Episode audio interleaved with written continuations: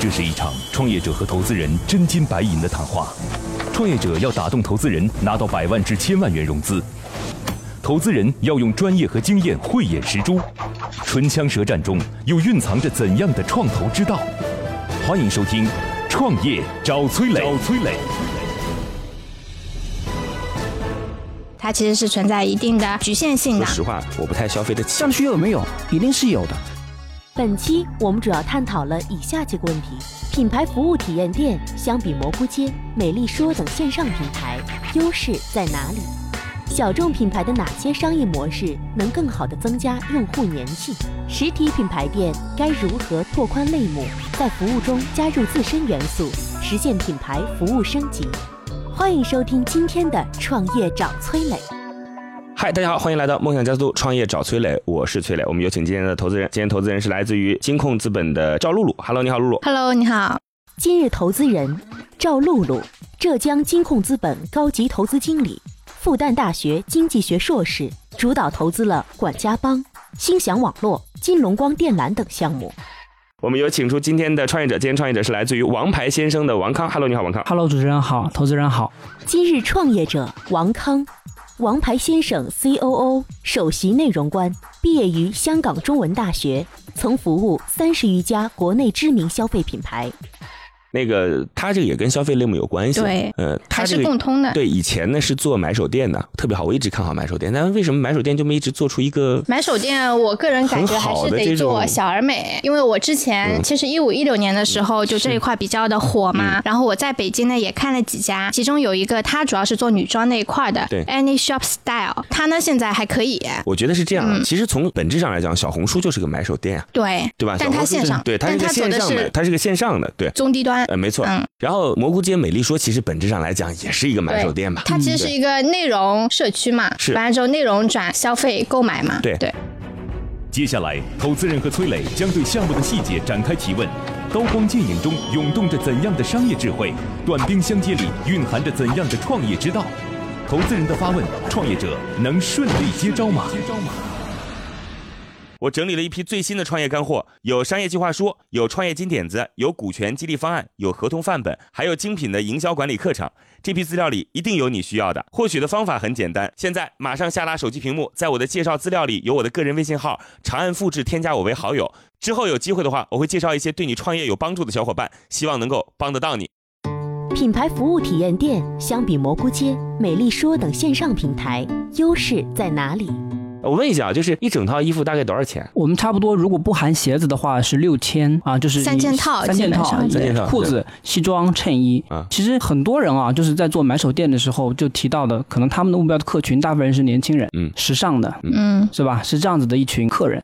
但是其实我们一直在做的不是这样的一群客人，我特别同意你的说法，为什么呢？是这样，我不好意思，我打断一下啊，他那个呢，很明显是什么呢？就是帮我省时间嘛，是嗯，对吧？你说只有有钱的时间才值钱。没错，说你一个月赚八千块钱，你省啥时间呢，对吧？是你说为什么现在我去找阿姨啊？那就是因为那个阿姨的时间对我来讲，我在这个单位时间能创造更大价值嘛。是所以你其实是本质上在帮他们节省这部分的时间。是你也不用学习了，你也不用看那些什么自媒体号了，说该怎么穿搭，对不对？起码出去是有面儿的，对有范儿的，是吧？我们一直讲啊，就是在我们在我们店里啊，嗯客人随便买怎么买，出去的形象都是得体的，嗯就是我们希望保证这样的一点，其实帮他节省时间。第二，别让他出丑，但是我呢，其实会有点担心，什么担心呢？就是对我来而言呢，第一个，你那个呢，说实话，我不太消费得起，三件套有点高对吧三件套六千块钱，我觉得有点高。说实话呢，我们买的衣服也不算太便宜，尤其是冬装，其实挺贵的。但是我更愿意呢，认准一个品牌或者两三个品牌，就这两三个品牌买了，反正就这两三个品牌，是也不换了。我们很多客人也是这样子的啊，但是呢，我们做了一个事情，为什么我们要做搭配？其实你的衣橱里面有百分之七十的衣服是被浪费掉的，你的购买的、你的穿衣频次跟你的购买频次其实是不一样的。发现没有？很多人的习惯是你其实你买了再多衣服，衣橱里面能穿的就那么几件，所以我们用了搭配的方法，让你的衣橱里面的衣服的使用频率更高效。这样子的话呢，你觉得六千块很贵是吗？但是如果这六千块可以让你穿八年呢，可以覆盖你大部分场合呢，或者我们用两到三套的搭配方案，给你出十到十五个不同组合方案呢，这个时候你的这个价格你就值回来了嘛。哎，这个事儿呢，其实你说的没错，但是这是个消费习惯的问题。是我其实算了一下啊，就是我们瞎聊。我有一个同事以前跟我拿一样的工资，那时候我们可能一个月就七八千块钱吧，刚刚参加工作嘛啊。其实那时候七八块钱挺多了，零四年、零五年的时候七八千块钱工资很高了。嗯，他呢就买奢侈品。我呢特别想不通，我说就赚这么点钱买奢侈品，哎呀，你想一件阿玛尼的 T 恤衫得要一千块钱呢，是说一千多块钱，这怎么受得了？后来我发现哦，他的生活比我有品质多了，因为他就十件 T 恤衫也就一万块钱嘛，是吧？我一个夏天能买二十件，你知道吗？就是都很烂，都是那淘宝货，两百块钱一件的那种，其实两百块钱也很好了。你看他那这一千块，但是他那十件感觉好像第一个换来换去也不会重复，第二个呢，他那个品质很高，是。那后来我觉得可能他那个方式是对的，但是我依然改变不了 这样的消费方法，所以有我们的存在。对因为奢侈品啊，其实还是在小部分人消费。我们之前前段时间爆出一个新闻，Burberry 烧了很多他的风衣，对吧？他不让所谓的比较穷的人去购买他的产品，其实它是有一定的比例和规则的。在意大利，在我们很多的西方国家，包括日本，其实也是一样。真正那些富裕阶层，我指的不是最有钱的那个 top 的那些有钱人，而是大部分的所谓的中产阶级。这些人买什么？这些人买的就是我们这样的一些产品，总和加起来可能六千块，一生不到一万块，可能也就等于他们一个包，或者是等等于他们一件高定的西装，对吗？所以如果用结合您刚才讲的那种方式，消费方式，买很多稍微便宜的、性价比比较高的，买很多你说廉价的没关系，我能接受。另外一个部分是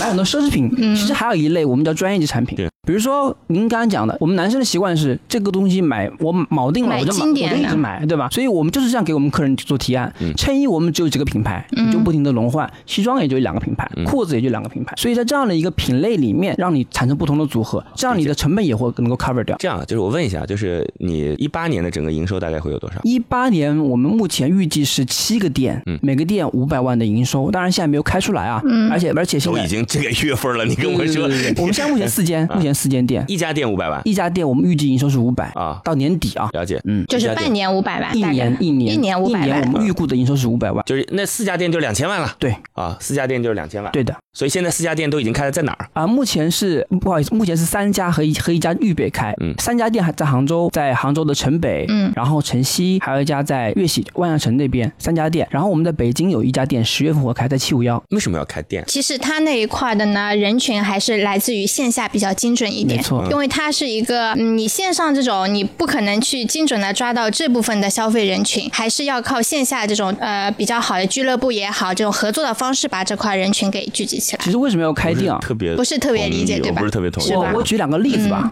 这两个例子因为线上太贵了，是美国的公司，一家叫 Stitch Fix，另外一家叫 Bonobos。Bonobos 这家店呢，就是越重怎么重怎么来。它最早的时候呢，在纽约第五大道，在美国全美的几个主要的州开设线下店，它叫 Guide Shop 体验店。做什么事儿呢？你只能试不能买。他把所有的购买后面的订阅的服务全搬到线上。线下做什么事情呢？就你他保证了一条，任何一个男士到他的店里都能够找到他最适合的版型的裤子。嗯，其实这就是我们类似我们的做法。我们为什么开这么多店？因为第一，这些所谓的小众品牌对不，起，这个你刚我说的这有有矛盾。我本来就是为了省时间，然后你还要让我跑到你那个店里边去啊。我们需要的就是一次是，到我们店里一次，我们把你的数据采集，跟你聊完之后，之后的需求我们都可以网上来解决，因为我们有了你的数据，你下次有任何的活动，我衣服都可以帮你改好，我都会帮你提前搭配好，你直接穿就好。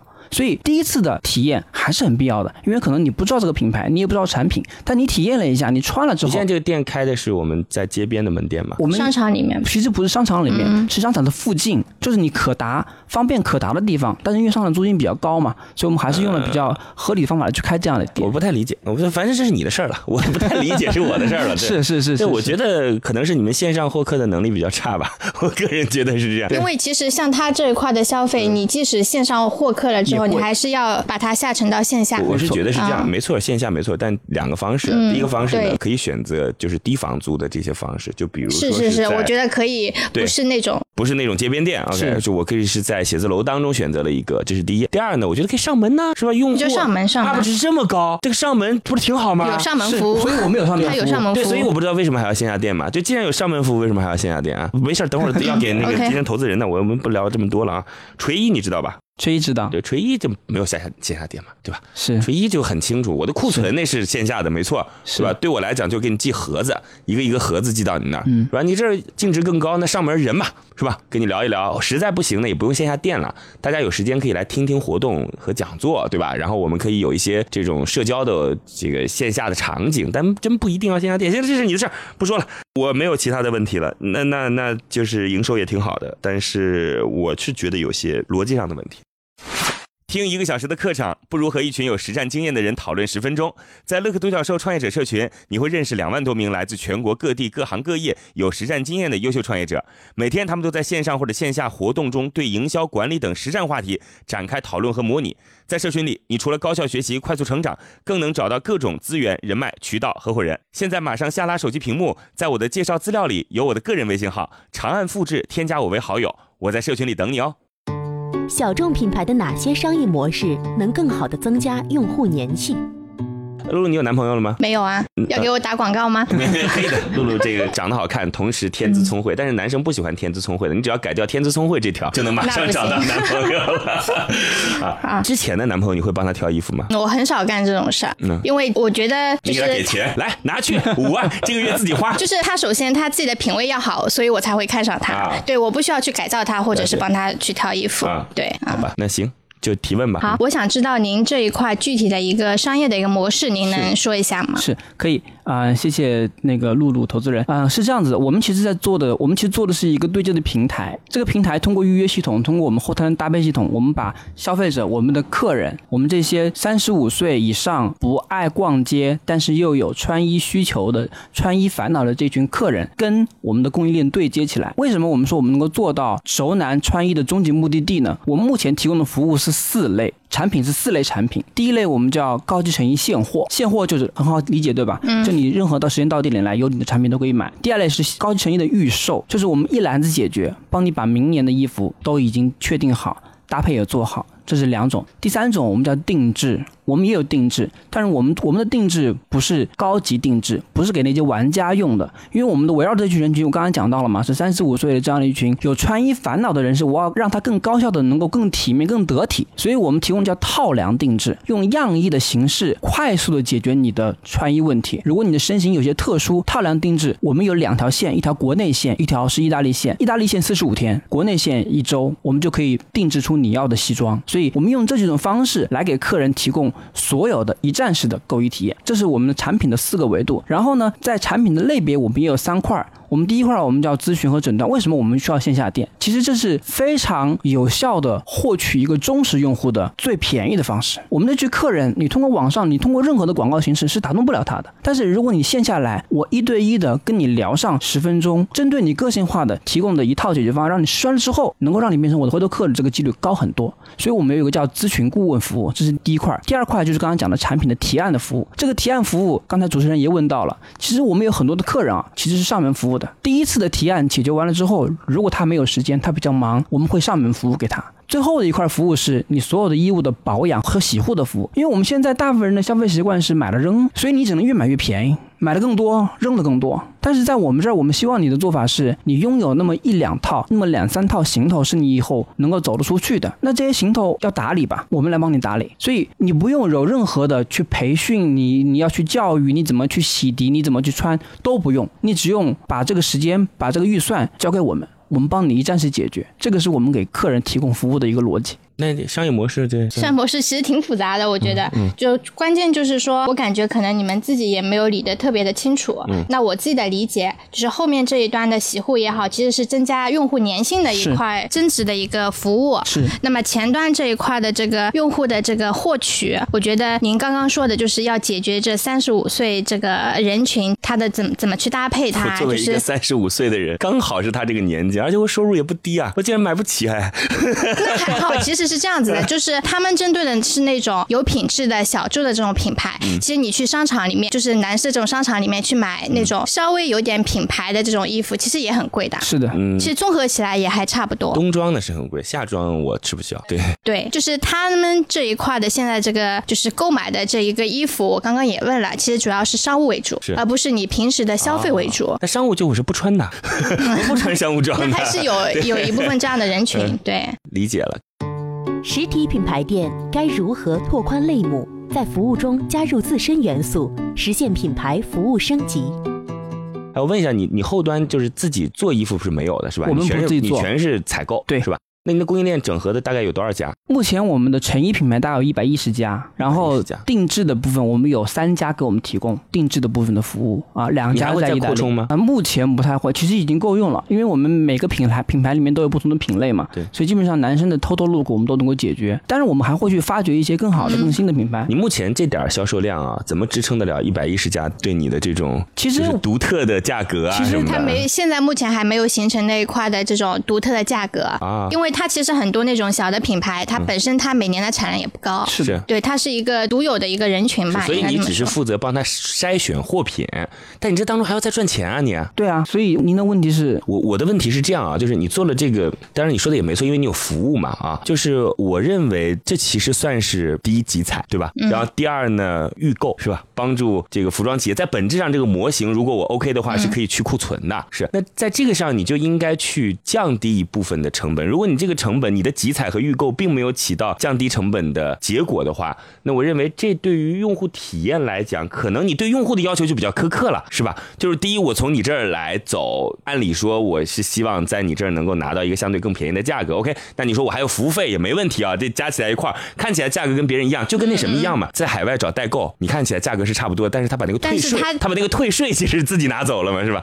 是，我就我就有这样的想法。哎，您说露露，您您讲啊。对，我我是觉得嗯呢，他们呢那一块就是对于那部分的人群，他希望他的穿着是可以说是独一无二，或者是不是那种大街上我都能看到的那种品牌，就服务但是更重很很低，就是嗯比较小众，是。完了之后品质又非常好，是。又能体现出他个人的品味，就这一部分的人群嗯啊。我可以这样讲啊，就是我不说收入吧，我说我说像我的开支啊，就一定是超过百分之九十五的人了。就百分之九十五，其实我已经说的是比较，也不是我赚的多和花的多，是因为中国实在有太多太多的人，所以你们的人群可。以再往外扩一点，而不单单只是专注于这三十五岁的这个都是用同。理心来回答这些问题的，对并不是说站在一个很客观的角度，我是很主观的角度在想这件事，嗯我就把我自己套用到一个消费者的角度当中来思考这件事情。其实我觉得可以这样来去想这个问题啊。我觉得不是说我们要把人均放宽，而是把这个需求拉大。什么意思呢？就是您现在没有这个需求嘛，是对吧？没有他正装是说服。你有这个需求，没有症状这样的需求嘛？但是一定没有嘛？我们在服务了这么多客人中，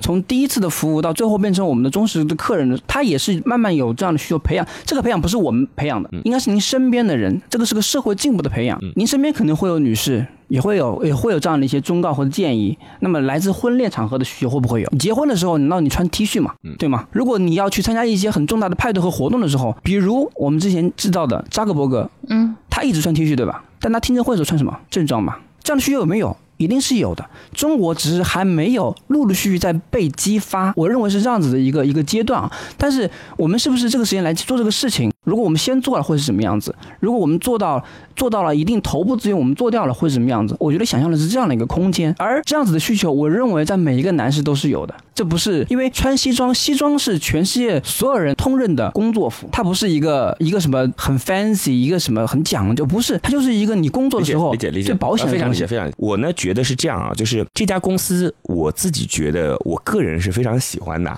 因为他做正装这事儿呢，我认为可以再去拓宽一些类目。嗯我一直希望能够下载一些好的 APP，就是给我一些更多的这种建议。啊。建议。我我最近刚下了 D to C，啊，对，然后 D to C 上其实价格还挺便宜的，就我 D to 看 C 真的了他们还蛮有心的，真的还挺便宜的，对。就是独立设计师价格也不贵，但但一直不知道，因为我是太多了，类目多了以后，嗯。你就会有那种选择困难症。对。对。所以你听完之后，你会对于这个模式该如何放大做什么建议呢？嗯，我是因为我们刚刚线下也就是沟通了一下，是是。其实后面呢，我是在想也参考这种餐饮那块方式，嗯。因为他们自己的核心其实就是它有背后有这么强大的一个供应链的一个供应的一个系统也好，嗯。还有它前端的这个互联网的工具，还有它的这个对于这种呃造型师的一个培训的一个体系，嗯。然后完了之后还有它目前就是经营这几家店那么多年以来的一个服务的一个体系和理念，那么这整一套都可以打包成一个一个产品，进行一个输出。那么输出呃落实到比如说某个城市，那么你去这个城市可以找找比较精准的这种城市合伙人。是在他的这个就找的这个人呢，他肯定是当地有这一块非常高的这一块人群的一个资源的这个人，跟他进行去一个合作，嗯那么会把他铺到就是比较关键性的一些城市去。是对，这也是我们今年的目的。我们今年七个七个城市也是希望能够北京、上海头部资源城市我们先开。关键就是这个你的那个服务输出的时候是是不要降低你现有的一个标准。没错，没错。对我会有两个建议啊。嗯第一个建议呢，个人觉得说，就是我不知道你有没有一个内容端的东西啊，你有微信公众号，但我不知道这个足不足以支撑得了内容端的东西。就是我希望能够有一个属于自己的品牌，这个品牌可能是在就像大 IT 这样的品牌，对，大家不一定知道大 IT 是什么啊，就是大 IT 其实也是个买手店，是就里边有各种各样不同的很品牌资深的一家买手对，店它。会是一个相对来讲比较朋克感觉的，对这样的一个买手店。我希望你会有这样的一，因为这已经是很传统的一种方式了。就我希望你在服务上能够再加上一些自己的元素，能够形成一个比较强势的个人品牌。嗯，对，这是第一个啊。第二个呢，我觉得做不大。就我说的第一个，就包括你这现在做的，确实是做不大的。做不大。嗯，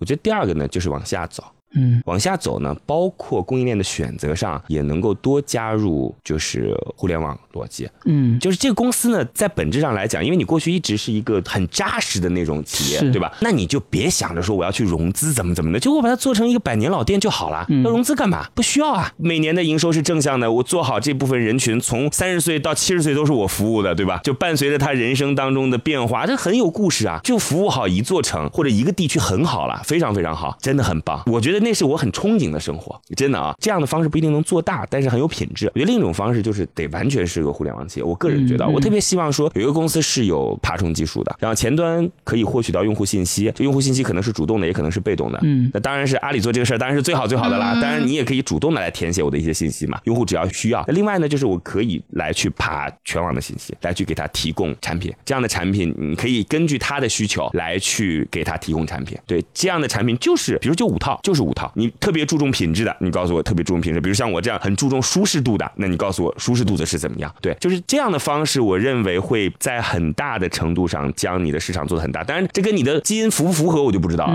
对吧？这这这。但我觉得嗯这个方式对于这样的一种男性的定位可能不是特别适合。这样的男性会去看这样的一嗯所以，个所以我刚才的意思是说，工具。就放弃那个人群，要做哦放弃那个很大的人群。哦对，我觉得那是一个做大的更大的人群做一个大中介的概念。对你做一个就是刚才你把它说。定位，比如说收入是一万或以上的这种人群，对，刚刚那个至少三十万嘛我觉得我，觉得对嗯。你刚才三十万啊年年薪三十万以上。我觉得。那三十万不止，因为说实话，三十万听来很多，但是你生活当中其他的开销更多，对吧？你说现在在杭州，我们今天就说正常一个月啊，光在饭钱上，因为基本上你不太会在家里吃饭的嘛，对。基本上在饭钱上，那就可以开支掉三十万，也就意味着一个月两万块钱，对吧？再加上年终奖是吧？那你基本上就是四分之一就扔到饭钱上去了，还不是很大方的那种吃啊，你还得精打细算的吃。实际情况就是这样。那有多少可以说如此奢侈的投入到这方面呢？我我是觉得，包括还有交通费，如果你还有房贷，你还有假设你不是公房，你是租房，嗯，那基本上就属于很很拮据、很拮据了。如果你还决定说去泡个酒吧，然后女朋友说想买个包包，然后说我们一年得要两次旅游，拿三十万真的是很不精华的一件事儿。我觉得其实可以再往下打一打。嗯嗯嗯嗯，那个 D to C 当中有些四五百块钱的产品非常好，非常好，是非常非常好。这个也是我我们会考虑的一个部分吧。我我自己的建议啊。是是是，如果你想找到合适的项目创业，想找到靠谱的合伙人，想找到全国各地的渠道资源，想找到投资人，想找到可以投资的好项目，那么你就应该立刻加入到乐客独角兽的创业社群。现在马上下拉手机屏幕，在我的介绍资料里有我的个人微信号，长按复制，添加我为好友。乐客独角兽创业者社群和几万名成员，满足你对创业资源的所有需求。现在，投资人已对创业项目大致了解。那么这次创业者前来谈判，他的理想融资金额是多少？是多少？所以你这轮要融资，对不对？对融资拿来开店，对不对？是啊，好，那反正他的逻辑还是开店啊还啊，是开店就是露露自己看，所以要多少钱？一千两百万。一千两百万，准备开几家店，我们准备布局的是二十个一线城市，新一线城市。所以就是体验馆，对，体验合伙人体验馆，对服务当地人群，没错好的，来吧，我们今天聊的很有意思的就是，我又发现了一个在杭州，其实我可以去光顾一下的地方。来，我们有请来自于金控资本的赵露露，给出我们今天这个项目一个最终的结果。悬念即将揭晓，投资人是否会对创业者 say yes？让我们拭让我们拭目以待。今天最终的结果是待定。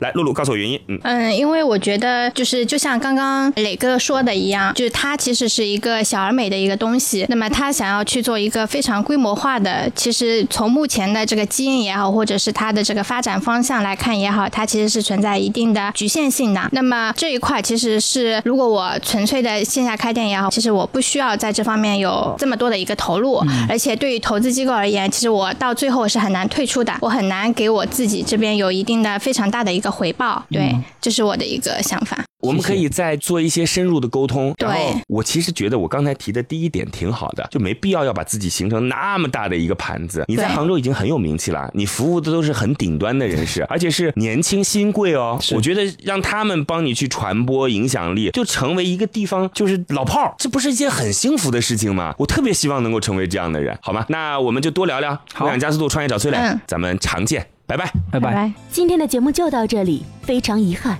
创业者的项目被待定。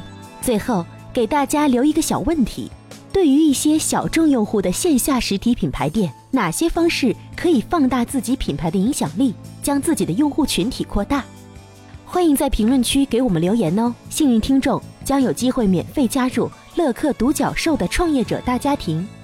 感谢启迪之星、杭州无一 link 对本节目的大力支持。